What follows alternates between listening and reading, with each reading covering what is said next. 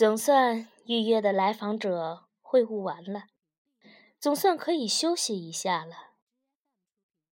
心理室通常是寂静的，一种不同于深山老林、人迹罕见之地的寂静。旷野中的寂静能给人安抚和休养生息，稠密之处的寂静是内敛而有压榨力的。等候会见心理师的人枯坐着，彼此目光绝缘，更不要说颜面的对峙了。人们期待着出了这间房子永不相认。空气中除了被尽量放缓的呼吸所吹拂起的透明涟漪之外，没有任何的波澜。院队之中的人。呼出的气息是有毒的，传播着不安的戒备。突然响起的电话铃声会像原子弹一样爆炸，令人猝不及防的惊悚。但也有好处，空气中的窒息感会稍有放松，多了一点儿可以转移注意力的刺激。有来访者曾经提议。在等候房间里安装屏风，可以让人稍稍有安全感。那是一个遭受过性暴力的女子，经常龟缩在房屋的一角，寒冷入骨的样子。赫顿和大家商量过这个建议，百万福说房子本来就小，再安上横七竖八的屏风像个鸡笼。赫顿对此说法不以为然。最后没有实施的原因是钱。真正的木质屏风很昂贵，雕刻的每一瓣美丽花朵都靠银两的浇灌才能盛开。便宜的也有，由单薄的不锈钢管和艳俗的尼龙绸组成，让人联想起乡镇的兽医站。赫顿说：“宁缺毋滥。”等以后有了钱再添置，唯一能够采取的补救措施就是尽量错开预约的时间，减少来访者们彼此相遇的概率。实在错不开了，也只好人满为患，面面相觑。赫顿刚刚伸展腰肢。突然听到外面候诊室区域人声鼎沸，嘈杂声浪直击耳骨。他走到争执之处，文果正在同一对男女争执。如果你们嫌贵，当然可以不接受。文果说。男子说：“还有脸叫心理师？干脆改名算了。”赫顿奇怪说：“改什么名字呢？”站在一旁穿廉价化纤衣服的女子说：“改叫土匪，或是抢银行的都行。”赫顿虽然心境复杂，也不由得笑出声来。心理医生能得到这样的绰号，也算一大发明。想来是文果冒犯了他们。作为负责人，他要出面打圆场。旁边一位等候其他心理师晤谈的来访者，假装不在意，其实竖起耳朵在听，传出去对心理师不好。赫顿悄声说：“请问你们是两口子？”赫顿继续小声说：“你们到我们这里来有什么事吗？”女人说：“到你们这儿来。”当然是有事了，谁没事到你们这儿来呀？这里也没什么好景儿，也没个笑脸儿。赫顿听出来话里有话，低声问：“不知是不是我们的工作人员态度不好？”文果听出对自己的质疑，就说：“我没有态度不好，他们进门就说要做心理咨询，那我说好啊。”我先把情况向你们介绍一下。我刚说到价格，他们就像捅了马蜂窝一样，跺脚嚷起来，说太黑了，赶上抢劫的了。文果开始的声音还算轻缓，说着说着也激动起来，分贝提高。对于自己的工作人员，赫顿就不客气了，把手指搁在唇边，小声点儿。赫顿本人持续的压低音调，和对文果的训诫收到了成效。那对夫妻的音色也转低弱，说：“这个价儿，天价儿啊！”文果不服，伶牙俐齿驳道。我们也是随行就市，经过核算审批的。租房子就不要钱啦，电灯电话就不要钱啦，心理师就没劳务费了。这儿也不是施粥棚。再说了，你们嫌贵可以走人呐，也不是我们请你们来的，谁也没有拦着你们。那大门就在那边，你们随时可以出去。赫顿急速地扫了一眼。幸亏刚才候诊室的那位已经进了心理室，要不这番话叫人听见，实在有辱斯文。他批评文果：“不能这样对来访者说话。”文果说：“他们还不能算是来访者，顶多是咨询者。”赫顿说：“那也要客气些。”他转过头来，面对气呼呼的夫妇，和颜悦色。你们想来做心理治疗？女人说：“原本是，现在不想了。”为什么？没钱。男人说：“我们俩都是下岗职工，生活很困难。贫贱夫妻百事衰，原本就穷，到你们这儿做一次咨询，我们就更穷了，矛盾不是更多了吗？老婆，咱回家。我早就说不来，不来。”你在电视里听说什么夫妻治疗，偏要找一家试试。现在怎么样？傻了吧？这心理所也跟健身房别墅似的，只有富人才能享用得起。回家吧，我给你当心理师。女人说：“我以为心理医生都是好人，充满爱心什么的，没想到开价就这么狠。回家就回家，走吧。”不过，你还想给我当心理医生，门儿都没有。咱俩谁有病？就是你。我给你当心理医生还差不多。走，如今穷人不但身子骨有了病看不起，心里有了病更看不起。走吧，走吧。两人说着，就一前一后向门外走去。赫顿说：“请留步，我还有话要说。”两人原地不动，却没有回来的意思。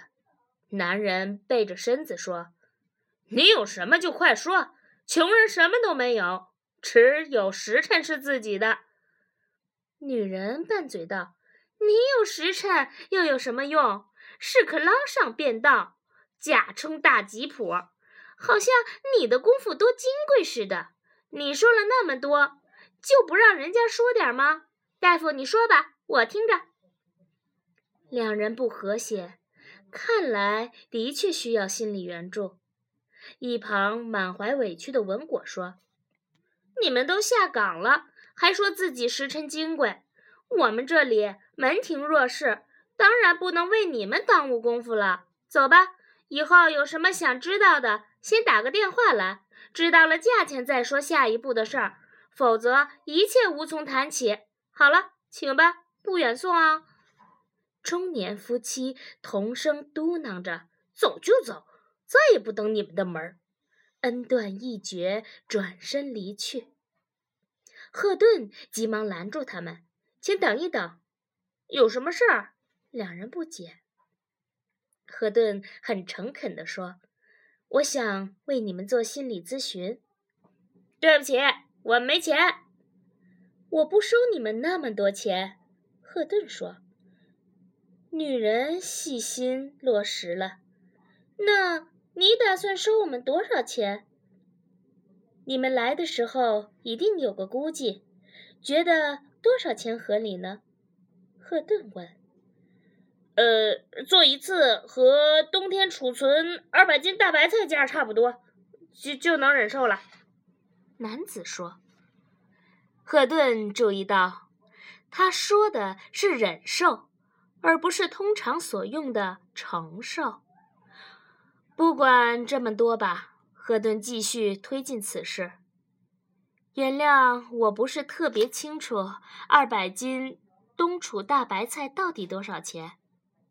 女人说：“嗯，如果不是一级菜，要二三级的，也就二十块吧。”赫顿说：“那好，咱们这次心理治疗就二十块钱。”文果蹦起来说：“二十块钱，这也太少了。”赫顿挥挥手：“就这样定了。”女子看来很高兴，说：“嗯，如果这个价我们做，这是我们能够付得出的最多的钱了。”男子心思更活泛一些，讨价还价：“二十块钱对我们来说是一笔钱，对你来说毛毛雨。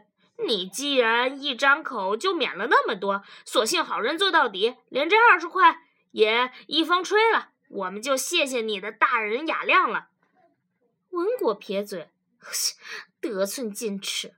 赫顿说：“这二十块钱是不能免的。心理所不是慈善机构，心理师也不是慈善家。收钱是因为我付出了劳动，你们尊重我的劳动，我才能帮助你们。在国外，就是一个乞丐要做心理治疗，心理师也会收他一块钱，这才公平。”男子有些不好意思，女子埋怨道：“真丢人！为了省钱，连个要饭的都不如。”文果撅着嘴对赫顿说：“那您把他们安排给哪位心理师啊？安排给我。以后要是总这样，我都不知道该怎么干活了。”赫顿解释：“不会总这样的，但也不会总不这样。”说完，他转身朝站在一旁的男女说道：“请先填个表，然后咱们就开始。”两人规规矩矩端坐着，一言不发。赫顿说：“你们刚才不是挺活跃吗？现在怎么不说话了？”女子说：“我们就是瞎说。”到了正儿八经说话的时候，就不知道说什么了。吵架还行，我们就爱粗声大嗓的喊。你们这儿说话都跟蚊子似的，不习惯。赫顿说：“那您尽管粗声大嗓的讲话，不碍事。刚才是在外面有旁人，所以要彼此照顾。